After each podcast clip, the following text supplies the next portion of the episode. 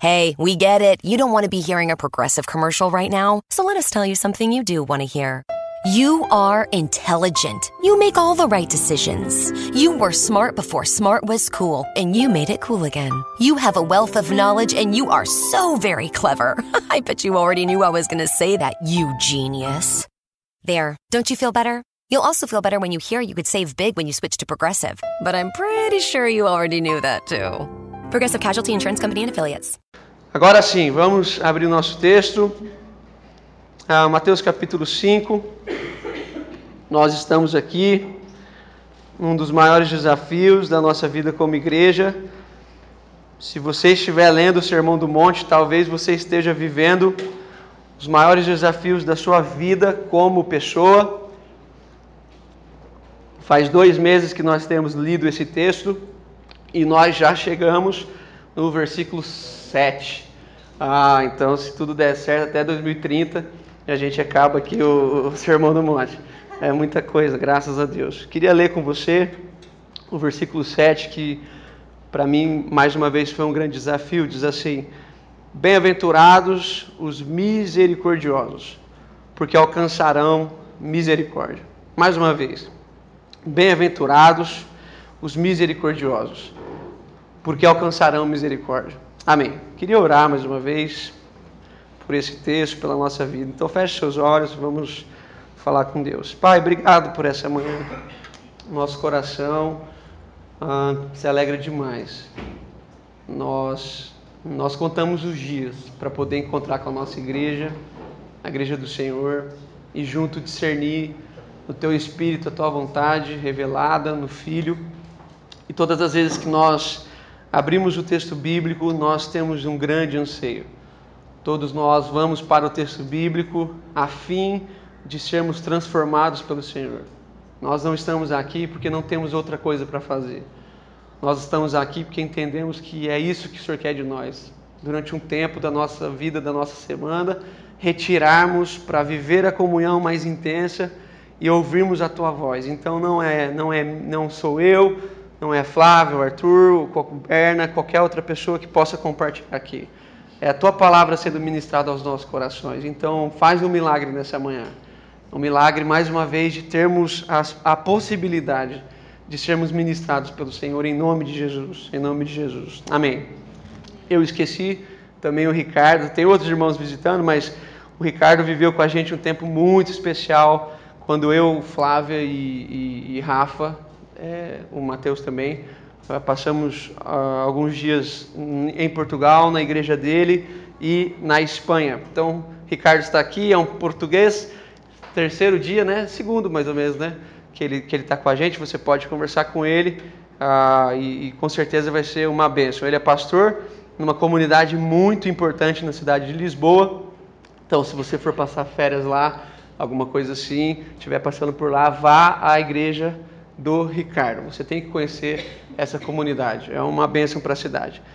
Bom, aqui é, eu queria te convidar a mesmo que por um período, né, curto, deixasse sua Bíblia aberta e tentasse entender comigo aonde nós estamos, uh, qual é a, pro, a, profunda convicção que Deus está trabalhando no nosso coração, uh, de acordo com Mateus capítulo 5 ainda.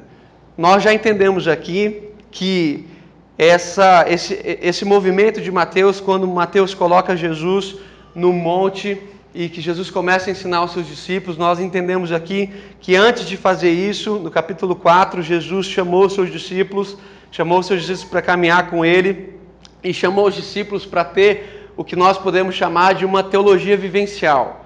Ah, ah, alguma informação a respeito de Deus que fizesse sentido com a vida, o que nós temos chamados aqui de o chão da vida. As informações que Deus nos deu pela sua graça fizeram é, é, serem então conectadas com todas as coisas da vida, com todas as coisas da vida. Há um momento histórico aqui em que todas as informações eram usadas apenas ah, para exclusão, para retenção e não para abençoar. A gente percebeu aqui que quando Jesus chama para andar mais próximo dele, né, os 70 discípulos, mas agora os 12 discípulos, que Jesus está participando de um movimento, está, na verdade, sendo protagonista de um movimento de uma reconstrução da mesma coisa, talvez de uma reforma, melhor falando. Então Jesus está trazendo para os discípulos a lei no seu espírito. Jesus não está trazendo ensinamento novo. Jesus não está trazendo ensinamento novo. Jesus está lendo a lei como todos deveriam ter lido.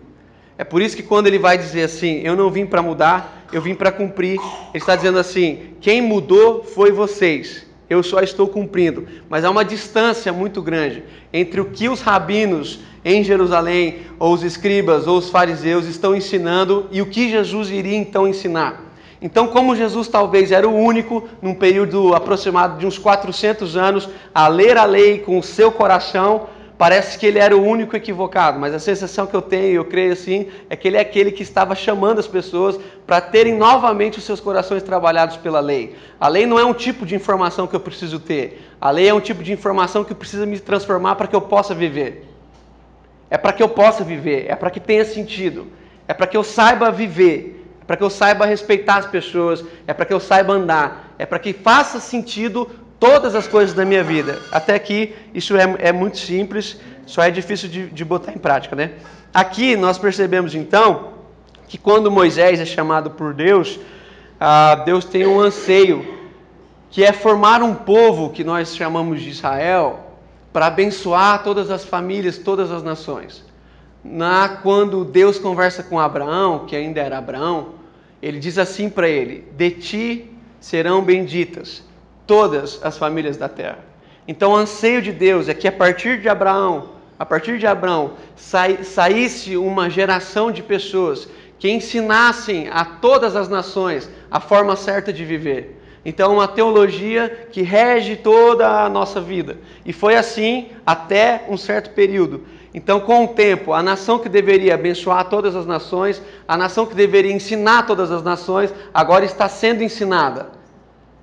Eles pedem um rei, sendo que conversavam diretamente com Deus. Eles pedem um templo, sendo que o coração de Deus estava no tabernáculo. E a gente já conversou sobre isso. E aí Deus então vai, porque nós tínhamos 12 tribos, de uma forma figurada, Jesus vai levantar 12 pessoas para que, é, para que, que novamente mostrasse para Jerusalém, para Israel, que era a partir daqueles 12 que todas as nações deveriam ser abençoadas.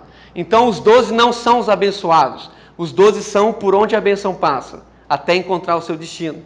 Então, de ti farei, farei, é através de você e não a favor de você. Porque a favor de nós, Deus já fez todas as coisas. Então, a partir daquele momento em que nós entendemos que Deus já fez todas as coisas, agora só é a partir de nós. Flui como um rio, encontra o seu destino. E é por isso que Jesus começa a ensinar os seus discípulos, no versículo 1 e no versículo 2. Tendo assentado, os seus discípulos se aproximaram e Jesus passou-lhes a dizer, passou a ensinar dizendo. E aí nós entramos nas bem-aventuranças. Nós vimos aqui que as bem-aventuranças não são não são um compilado de informações que se eu fizer a coisa certa, eu encontro a coisa boa. As bem-aventuranças já são para quem é feliz. Nós vimos isso aqui. E quem não é feliz tem a chance de nunca ser. Quem não encontrar o que já é, não será. Porque Jesus não, Jesus não disse, bem-aventurados serão os misericordiosos. Jesus está dizendo, bem-aventurados são. Então nós vimos aqui que a alegria, a felicidade, ou o termo que você preferir usar, não é uma expectativa das coisas que podem acontecer. É uma consciência daquilo que já aconteceu. Então nós somos assim. Nós passamos por tribulações, passamos por momentos angustiantes, passamos por doenças, passamos por todas as faltas, mas nada falta em nós, porque a gente encontrou ah, o nosso pastor, a gente falou sobre isso aqui no primeiro e segundo dia. Aí a gente veio com Berna, comigo, com a Flávia na semana passada, tentando entender que as bem-aventuranças não foram jogadas aqui que a, Flávia até usou um termo interessante, né? Que a ordem dos fatores não altera o produto. Aqui nesse caso aqui, sim, né? Porque se você não entender que as bem-aventuranças são uma crescente, vamos dizer assim, espiritual, por isso que ela começa com os humildes de espírito, porque se você não for um humilde de espírito, nada mais tem sentido para você, e ela vai fazendo essa crescente, você vai trabalhando e você vai crescendo. Você é bem-aventurado porque você chora porque você se sensibiliza, você é bem-aventurado porque você é manso. E o Bernard falou algo muito precioso, que ninguém nasce manso. A mansidão ela é construída por um fruto do Espírito. E você talvez só não seja manso porque você não busca mansidão. Porque o Espírito pode te dar essa condição de ser manso. E nós vimos aqui na semana passada também com a Flávia que nós temos que ter um outro tipo de apetite. Que a nossa fome não pode mais ser apenas uma fome de coisas materiais. Nós, nós precisamos ter fome e sede de justiça. A justiça. Ah, e, a, e, a, justiça que Jesus está falando tem algumas ênfases, mas talvez a maior ênfase que Jesus está dizendo, por causa do Império Romano, de tudo que a gente já viu aqui, é a justiça de pessoas mesmo. É a justiça que nós conhecemos aqui na fala de justiça social. É tratar pessoas como gente e não como animais, não como bicho, não como coisas. Pessoas não são número. Pessoas não são estatísticas. Pessoas são seres humanos, projeto de Deus, Todas as pessoas. Todas as pessoas. E se todas as pessoas são projeto de Deus, todas as pessoas devem viver com a mínima dignidade. E a igreja deveria ser então a primeira plataforma a dizer: as pessoas são gente. As pessoas são gente. E nós vivemos aqui uma semana desgraçada. Uma semana assim de muita desilusão. Nós falamos isso aqui no domingo. E no domingo Deus é, permitiu a nossa região aqui, a nossa, a, a nossa região, um pouquinho para cá, foi uma das áreas mais afetadas de São Paulo. Eu tive a chance de passar lá. Eu quase não passei, na verdade, é, no meio da enchente. Meu cunhado não passou, teve que ficar, esperou no shopping 13 horas no estacionamento para a água descer. E muitas famílias, muitas famílias, perderam tudo. Naquele momento eu saí ligando para as pessoas da igreja que eu sabia que moravam mais ou menos nas regiões de risco e até a informação que me chegou, ah, ninguém da comunidade aqui foi prejudicada. Mas uma comunidade de um amigo meu, 10 famílias, 10 famílias, 10, perdão, 10 famílias perderam tudo, tudo, todas as coisas, inclusive o carro. Ah, e aí, quando a gente estava meio que recuperando o nosso coração, acontece uma grande Uh, eu não consigo qualificar o que aconteceu. Uma coisa terrível, assim. E aí os pastores começaram a ligar lá. Eu não sei se você sabe, mas a nossa comunidade estava lá. Tanto no dia que aconteceu, quanto no velório. Nós estivemos lá com o Bernie e com a Letícia. Os pastores ligaram para a gente, pedindo para a gente ir para lá para fazer uma vigília. Eu, pessoalmente, não podia, o Arthur não podia, o Bernie e a Lê conseguiram, eles foram. E se você quiser saber um pouco mais, a gente não quer ficar fomentando desgraça, mas o, o, que eles sentiram ali foi muito bem traduzido para o Berna num texto que ele nos mandou. E um dia depois, a gente, num, num aspecto mundial, a gente vai ver talvez uma coisa mais, mais drástica no sentido de que não basta fazer as coisas, eu quero que todo mundo veja literalmente. Não só saibam sobre, eu quero mostrar para as pessoas. Então alguém vai e sai matando pessoas, filmando ao vivo nas suas redes sociais. E quando nós falamos então do bem-aventurado os misericordiosos, você vai imaginar como que foi para mim ler esse texto. Num momento assim dessa semana. E eu fiquei então numa luta, uma luta constante com Jesus para tentar entender o movimento religioso a respeito da misericórdia. Quando você entende o texto bíblico, você vai perceber que há pelo menos dois grupos da religião que perseguem Jesus desde o primeiro milagre. Se você ler lá João capítulo 2, as, as bodas de Caná, por causa daquele milagre, um grupo de religiosos começam a perseguir Jesus e, ele, e eles vão até o fim. Pelo menos dois grupos. Quais são eles? Os escribas e os fariseus. A gente fala escriba e fariseu, parece que é só coisa ruim, mas não é. Mas não é. É ruim como a gente é ruim. Ah, é, é ser humano. E é interessante de descobrir o que, que seria então a, a, a, um escriba, né? O que, que era o escriba? Quando é que o escriba, sur, o escriba surgiu na Bíblia? Ah, foi mais ou menos, alguns dizem que Esdras foi o primeiro escriba, porque quando o povo de Deus foi cativo na Babilônia, eles perderam o que eles tinham de mais valor, que era o templo de Salomão, não do Brás, o do Salomão mesmo. Ah, eles perderam o templo de Salomão. E esse templo, então, era onde toda a espiritualidade deles desembocavam, por causa do sacrifício e da redenção e da remissão de pecados. Então não havia vida espiritual sem o templo. Mas quando a Babilônia vem, ela vem e destrói tudo e leva as pessoas cativas. E quando elas levam as pessoas cativas, Deus levanta, eu acredito assim, no meio daquele povo, alguns homens para começar a falar sobre a lei, já que eles não tinham mais o espaço físico, o espaço físico do templo para falar sobre a lei, eles então se levantam para falar sobre a lei e eles começam a construir o que nós conhecemos de sinagogas.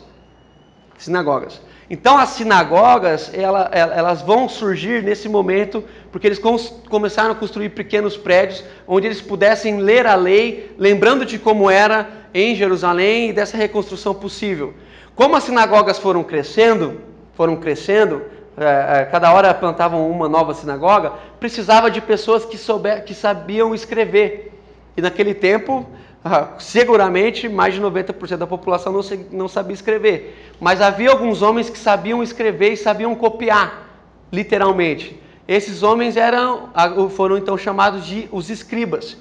Então, porque os escribas copiavam a Bíblia, literalmente, esses homens praticamente decoraram a lei. Eles sabiam decor, porque eles escreviam muito.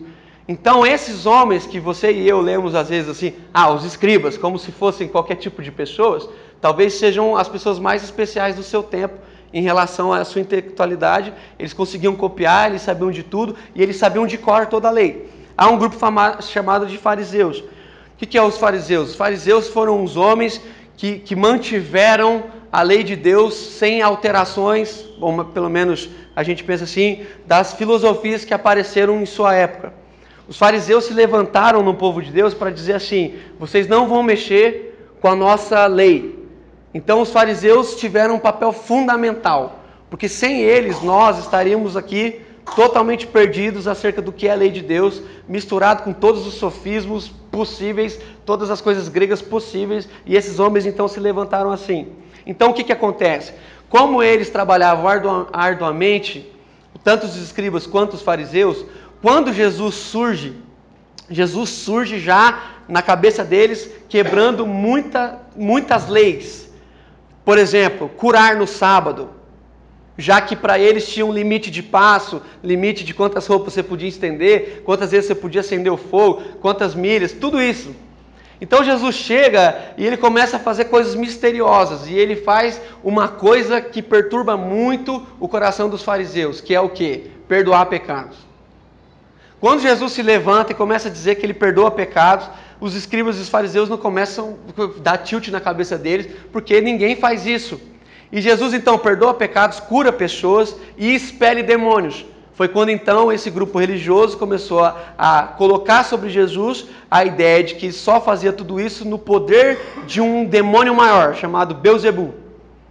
Então eles começaram a falar assim: esse homem não pode ser de Deus mas dava tilt porque ele tinha autoridade de Deus, o reconhecimento das pessoas como um profeta de Deus, mas ele fazia coisas que a lei, segundo o que eles entendiam, não permitia. Então esse grupo começou a perseguir Jesus assim, de uma forma a, a, a, radical. E Jesus tenta ensinar, Jesus tenta dizer que o, o, sábado não era, é, era a favor do homem, não era contra ele. E se você ler o texto bíblico de Mateus capítulo 23, você vai perceber que há um texto, um capítulo inteiro, que Jesus vai falar só sobre essa qualificação, esses grupos religiosos. Algumas características que Jesus falou nesse capítulo. Preste atenção que Jesus falou acerca dos fariseus e dos escribas. Primeira coisa, ensinavam coisas que não praticavam. Dura afirmação. Dura afirmação. Praticavam boas obras para serem vistos. Amavam sentar nos primeiros lugares. Amava brincadeira. Ah, aquele, aquele, brincadeira, calma. Ah, devoravam, devoravam, ele usa esse termo, devoravam as casas das viúvas, ou seja, extorquia quem já é extorquido. Mas para se aceitar, Jesus fala assim: eles devoram as casas das, das viúvas, mas para justificar, fazem orações longas. Olha que coisa, né? São guias de cegos, dão dízimo pela uma parte, mas ignoram a justiça, ignoram a misericórdia, ignoram a fé.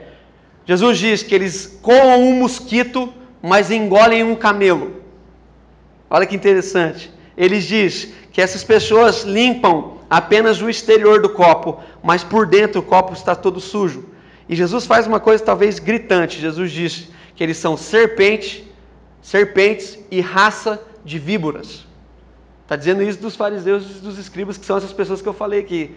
E talvez a pior coisa que eles faziam, que Jesus vai colocar, ele diz assim: que eles colocam um fardo pesado sobre as pessoas. Por isso que Jesus diz: Aprendei de mim, que sou manso e suave.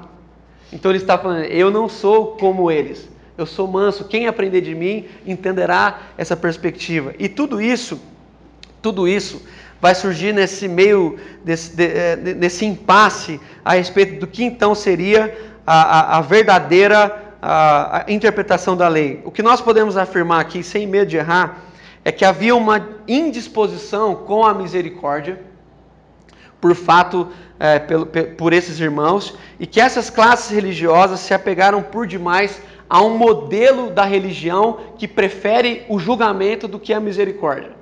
Então você vai ver é, no decorrer do texto bíblico várias vezes que Jesus e esses irmãos começam a ter um, vários entraves, porque para eles bastava ser estético.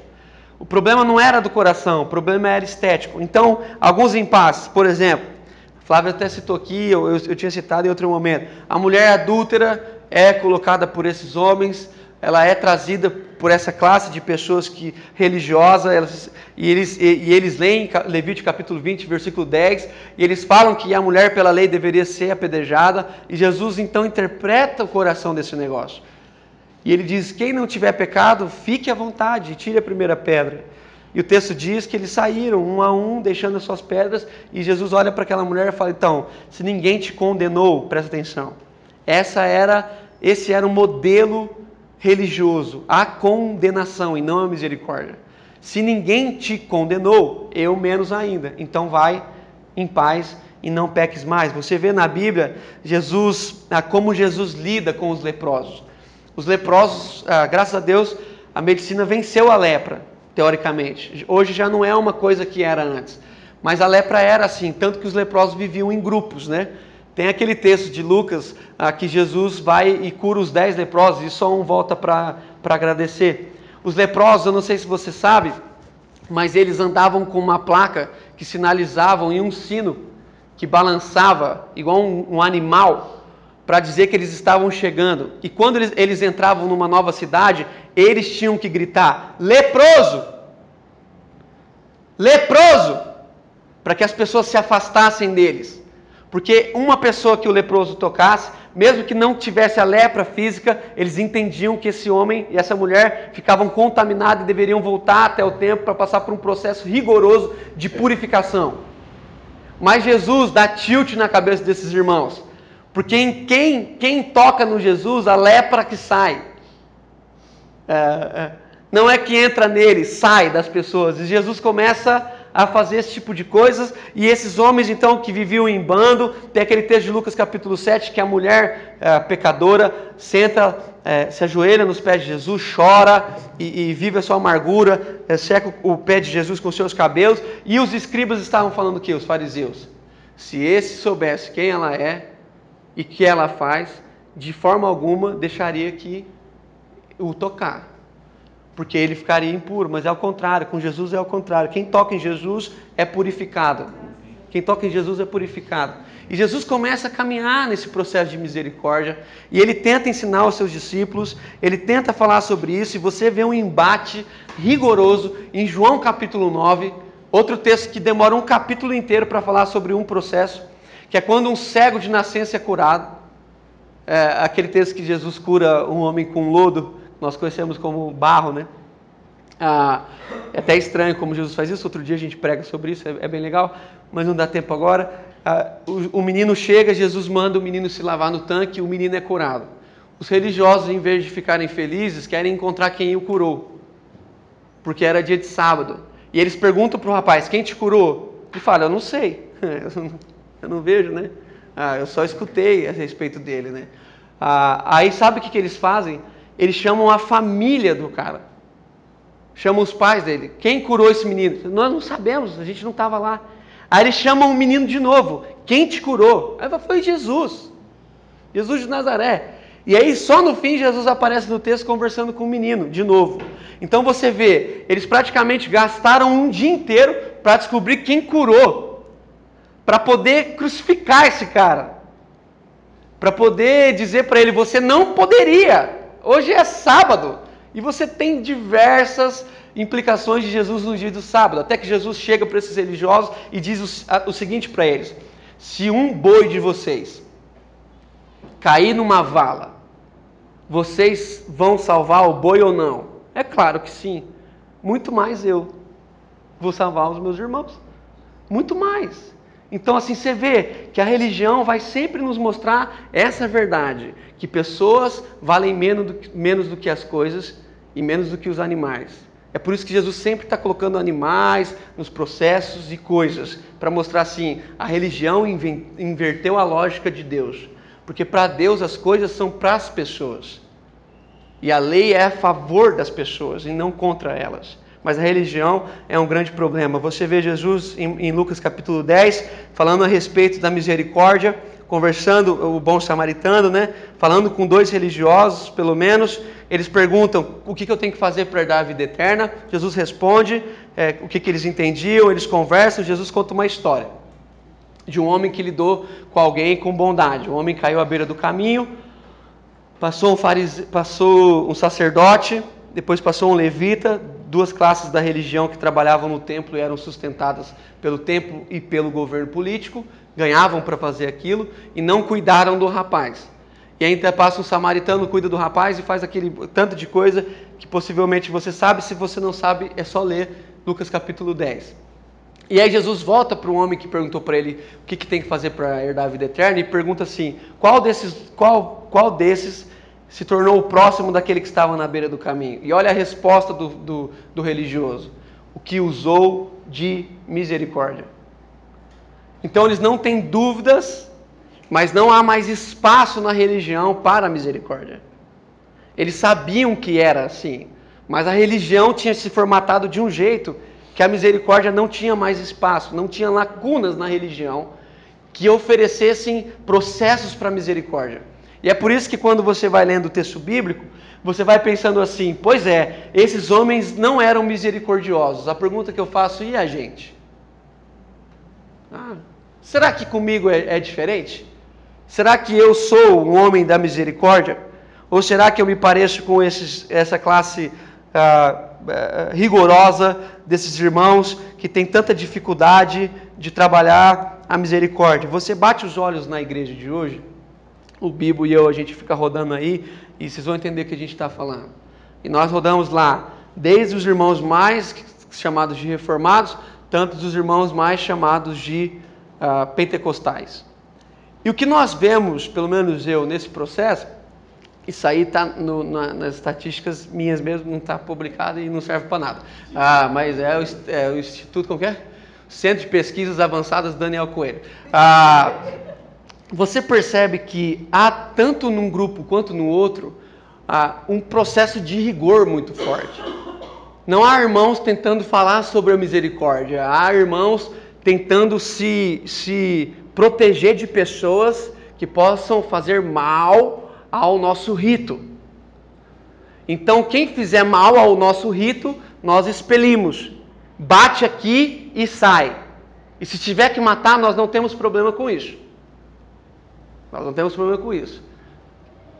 Então você percebe que há um grupo de irmãos no nosso país que, porque tiveram a graça de Deus de estudar um pouquinho mais, estão se levantando como a defesa do Evangelho.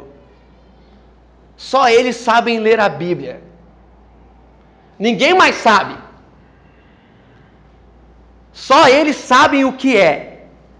Então eles são os defensores do Evangelho. O Evangelho está na mão deles e de mais ninguém. E se você quiser saber o Evangelho, converse com eles, porque só eles sabem. Só que se você quiser conversar com eles, talvez eles não te atendam. Então é estranho. É, é, é, é, estranho a gente se levantar num conjunto de regras e de defesa e de briga virtual e dizer assim: ah, nós somos do Evangelho. A pergunta que eu sempre faço é: qual? Qual? o que vocês inventaram ou o que Jesus de Nazaré está falando. Preste atenção. Há um espírito no nosso coração que tem um apetite pelo julgamento. Eu não sei se você é assim, mas para mim julgamento é igual Coca-Cola. Você sabe que você não pode tomar, mas você faz.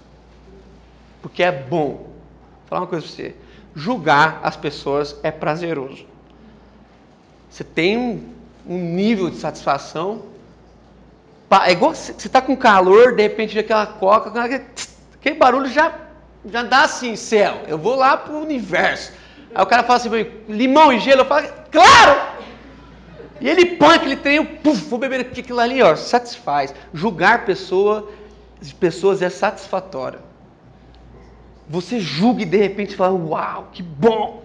Tipo, como é gostoso falar mal de alguém. É muito melhor do que falar bem. Como é estranho, como o nosso coração é estranho, a gente tem prazer, prazer em descobrir que as pessoas ficaram mal. Por exemplo, quando alguém peca, porque na igreja ninguém peca, mas tem, às vezes rola um pecado assim na igreja. De vez, uma vez a cada três meses, algum membro peca. E aí quando alguém peca, fica todo mundo querendo saber, primeiro, o que foi não, não, não, precisa falar assim, adultério. O cara quer saber com quem, como, em que motel. Ele, ele quer os detalhes para poder falar. E aí ele, ele, quer saber de tudo. E a segunda pergunta que ele faz é a seguinte: qual é a disciplina? Vai ficar sem tomar ceia? Vai sair do louvor? Vai fazer isso? Vai. Aí, você está entendendo? A gente fica querendo assim saber todos os processos de punição. Não há irmãos que se levantam assim, ah, o irmão adulterou, corre por ele. Vai que ele se mata, vai que acontece alguma coisa, como está essa mulher? Mas a gente gasta um tempo, um tempo precioso, e aí a gente vai discutir as causas desse adultério. Porque só tem um adultério, não, não há outro pecado na igreja evangélica, é só o adultério. Ah, os outros podem, ah, mas esse aqui não pode. Então assim, aí você vai ver assim, meu Deus, e os discípulos vão falar assim, cara, Jesus, eu até entendo sobre o perdão, mas quantas vezes a gente tem que perdoar? Uma sete? Porque sete é. Eu não sei se você já perdoou sete vezes a mesma pessoa, que é casado por dia, né? Ah, mas é, pessoas normais. É, é. Jesus fala assim: sete, bom número. Bom número. Para o judeu, um número excelente. Não digo sete, mas te digo setenta vezes sete. Jesus está mais ou menos dizendo assim: sete está falando que é o número da perfeição. Sim. Então eu te falo, você tem que perdoar dez vezes mais o número da perfeição vezes a perfeição. Não tem conta. Tem uns caras que faz, assim, oh, minha mulher está chegando lá, vou me livrar. Vou me livrar. Porque sempre que alguém peca, você não pensa em como você faz para reconciliar. Intrinsecamente você pensa como você faz para se livrar para se livrar? É sempre esse tipo de pergunta. Eu fico olhando o meu coração e fico pensando assim: como é que a gente vai mudar essa impiedade que é fruto de julgamento? Ah, como é que a gente vai ficar é, despreocupado com isso? Então, a pergunta que eu mais ouço hoje, né? É, não mais, né? Mas eu ouço bastante. As pessoas perguntam assim para mim: como é que é a disciplina lá na sua igreja? Quando eles me perguntam isso, já sei que é tipo igual a pergunta que eles faziam para Jesus. É, é para me pegar mesmo, né?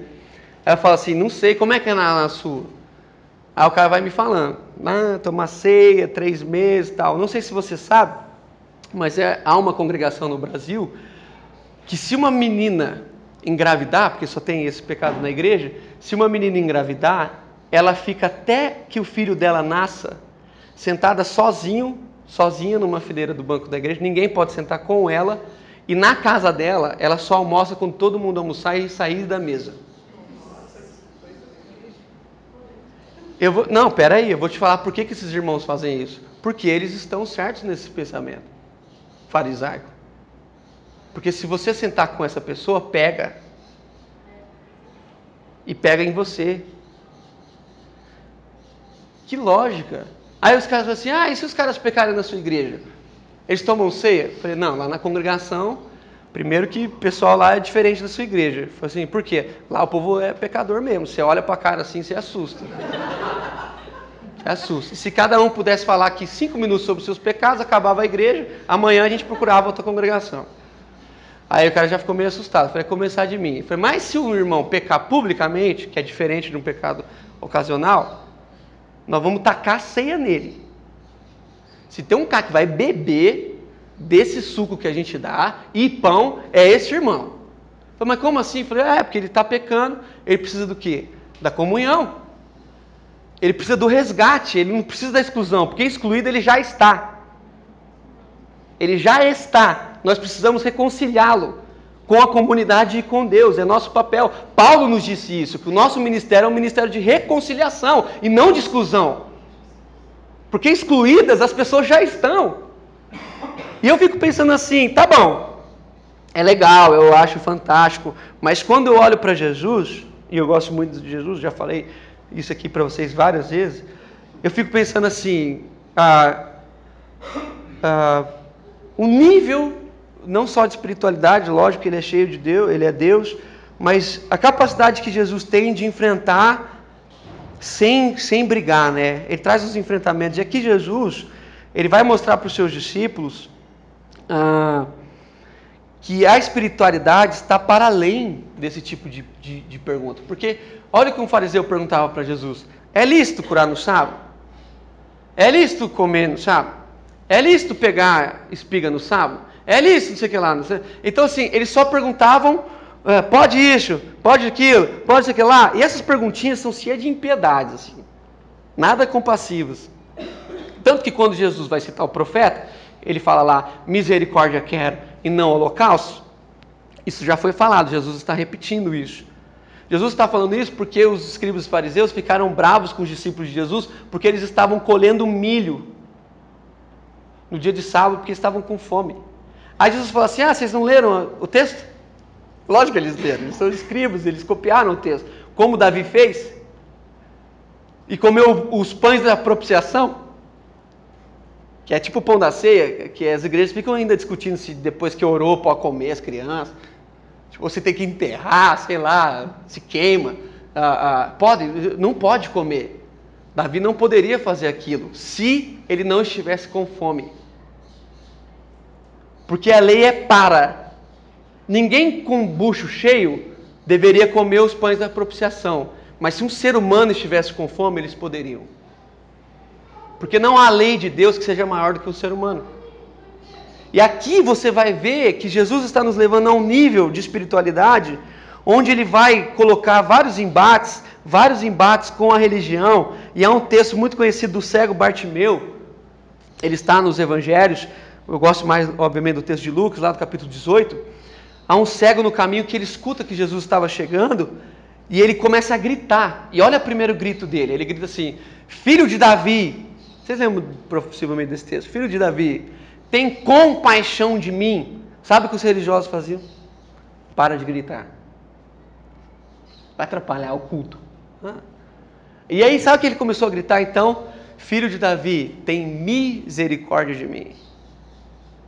E Jesus ouve aquele grito e vai conversar com aquele menino, ou homem, não sei a idade dele. E olha o que Jesus pergunta para um cego: Que queres que eu te faça? Não é? Vamos ter alternativa A.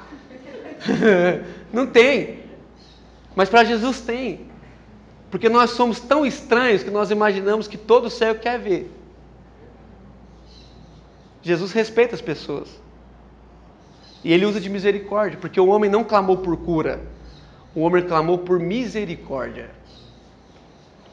E Jesus pergunta: Que queres que eu te faça? E ele responde: Que eu torne a ver. E Jesus fala: Está pronto. E naquele mesmo instante ele vê. Então há várias e várias e vários momentos em que Jesus passa por esses, esse, esse, esses embates. Tem a viúva de Naim, já está acabando o tempo aqui. Uh, tem a filha de Jairo tem os dez leprosos, mas quero citar pelo menos ah, o ladrão da cruz. O ladrão da cruz, que é um do texto bíblico, que se um dia você for chamado por uma comissão evangélica a tirar um texto da Bíblia, escolhe esse. Escolhe, fala assim, escolha um texto para tirar da Bíblia. Fala assim, é o ladrão da cruz. Porque ele traz vários constrangimentos para a religião. Pelo menos dois. Ou três, ou vinte, mas vamos falar aqui. O cara é ladrão, está do lado de Jesus. Jesus possivelmente no meio, como nós cremos, porque é do texto bíblico. Um do lado esquerdo, um do lado direito. Possivelmente do lado esquerdo diz assim: Se você salvou a tantos, por que, que você não se salva? E o do lado direito vai dizer assim: Oh, o que, que você está falando? Nós estamos aqui porque nós merecemos. Ele não, não fez nada. Aí olha o que ele fala para Jesus: Jesus, lembra de mim? Quando entrares no paraíso? E Jesus responde o que para ele? Hoje mesmo tu estarás comigo no paraíso. Um ladrão, um ladrão vai inaugurar o céu. E quando você chegar lá, você está esperando lá, ah, cadê o Abraão? Tem Abraão não, Abraão fica lá com o pessoal do conselho do céu. Ah, você é povo. Você vai lá com o ladrão, vai a Raabe, te dá um abraço, vai o pessoal todo, a graça de Deus. É uma maravilha. Aí esse homem vai para o céu, mas não batiza, não crê, não fala, não professa, não faz nada. Ele só fala assim: lembra? Jesus falou assim: eu nunca te esqueci. Como é que eu vou não lembrar? Hoje mesmo, há um processo no coração de Jesus, presta atenção. Há um processo no coração de, de Jesus que nem na sua instância última de dor deixa de ser misericórdia.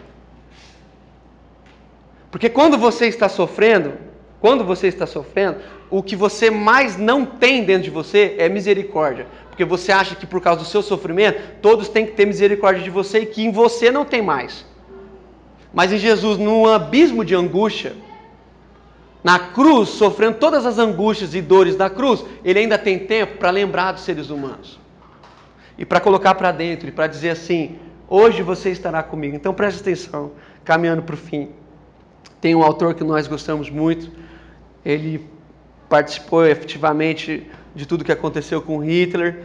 Ele se chama Dietrich Bonhoeffer, ou Bonhoeffer, depende da sua pronúncia. Ele vai dizer algo fantástico. Ele diz assim: O misericordioso empresta a honra própria ao decaído e toma sobre si a sua vergonha. O misericordioso empresta, empresta a honra ao caído e toma para si a sua vergonha. Que coisa fantástica. E nós temos que entender que Jesus está dizendo assim: bem-aventurados misericordiosos, porque alcançarão misericórdia. Para nós entendermos isso, você tem que fazer pelo menos um conceito entre uma leve diferença entre o que é graça e o que é misericórdia. Às vezes esses assuntos se entrelaçam na Bíblia. Mas traduzindo aqui rapidinho, o que seria a graça? O que Deus fez por nós. E o que seria a misericórdia? A forma como nós lidamos com os outros para que as pessoas vejam o que Deus fez por nós. Então, graça é o que Deus fez por mim, misericórdia é o que eu faço pelo outro para que ele veja o que Deus fez por mim. Está entendendo? Então, nós não agimos com graça porque nós não a temos. Nós temos a chance de ser misericordiosos pela graça derramada em nosso coração. Então preste atenção, nós vamos encerrar aqui. Eu tenho, tenho me colocado diariamente ah, em oração a respeito desse texto, de, desse texto do Sermão do Monte.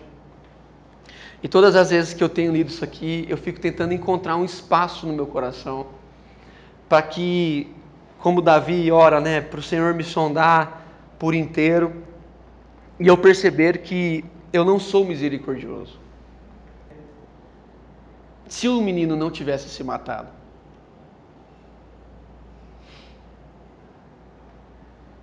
como a gente agiria com ele?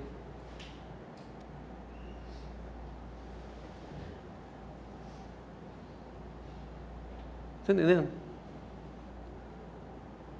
Essa é a minha história. Jesus diz que todas as vezes que eu me iro com alguém sem razão, eu matei essa pessoa. E tudo que a gente queria ter era a chance de poder matá-lo. Nós sofremos por causa disso. Literalmente tivemos dores. Eu, eu tive dor de estômago. Mas em meio às angústias do meu coração, entrava uns, uns momentos Satanás que me pediu uma chance para poder matar esse menino. Então preste atenção. Não estou falando que certo ou errado. Eu estou dizendo que se esse menino estivesse se encontrado com Jesus, a vida dele teria naquele momento, naquele momento, sido mudada. Se depois de ter matado nove pessoas, vou te falar uma coisa, se depois de tiver, de tiver tido matado os nove, Jesus chegasse lá, ele ainda tinha chance.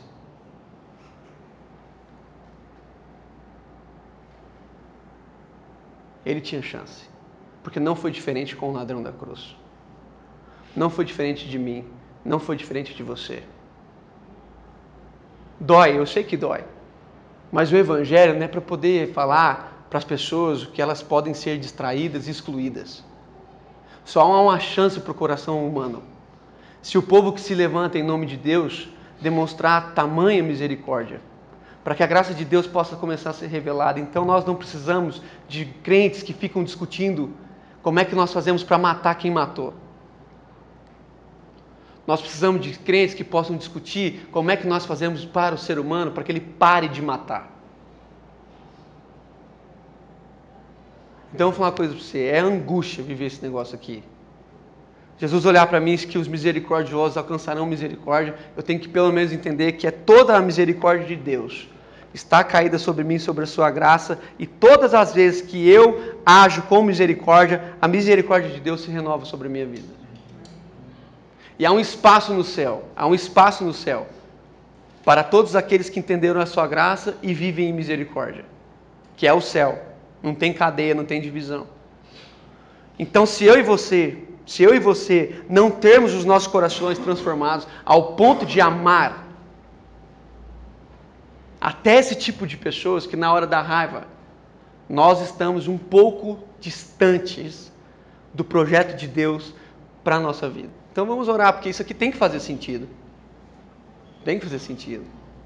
Se a gente não aterrissar a nossa espiritualidade na vida e não começar a ter um pouquinho de misericórdia com as pessoas que erram, nós entramos num campo minado.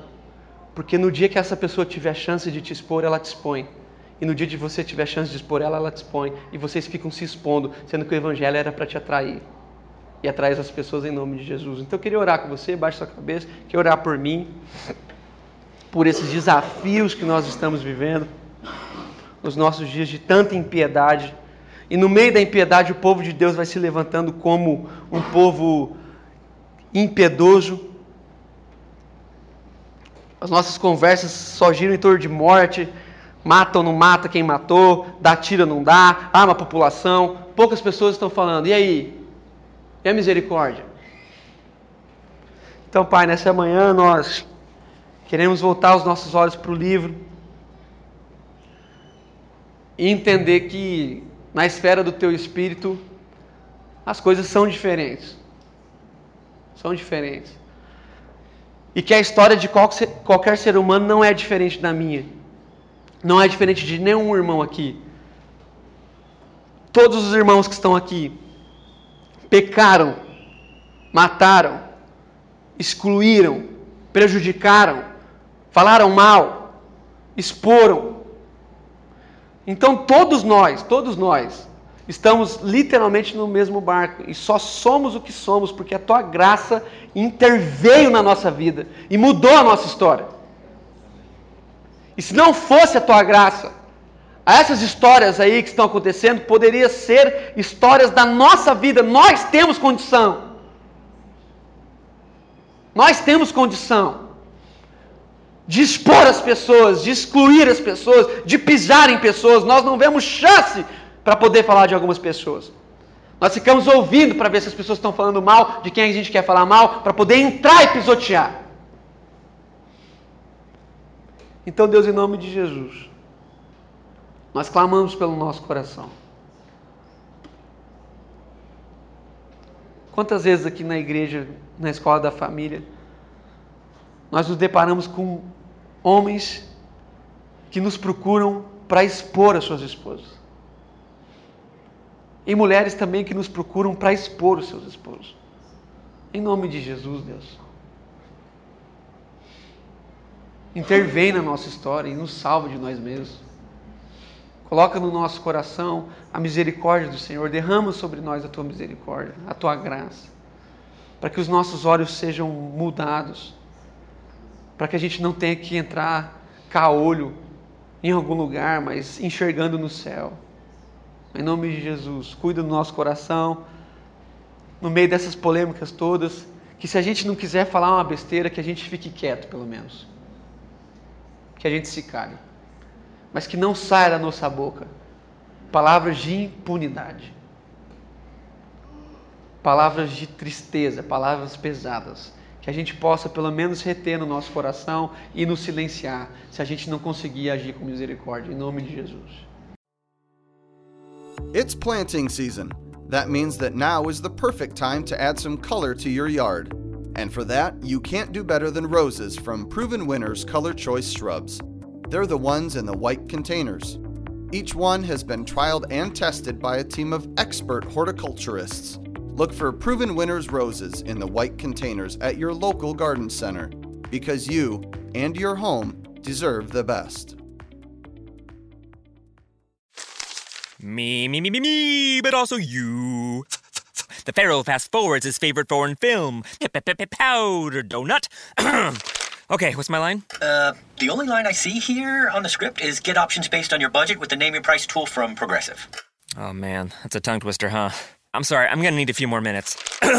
bulbous Walrus, the Bulbous Walrus. The name your price tool. Only from Progressive. The owl ran afoul of the comatose coxswain. Progressive Casualty Insurance Company and affiliates. Price and coverage match limited by state law.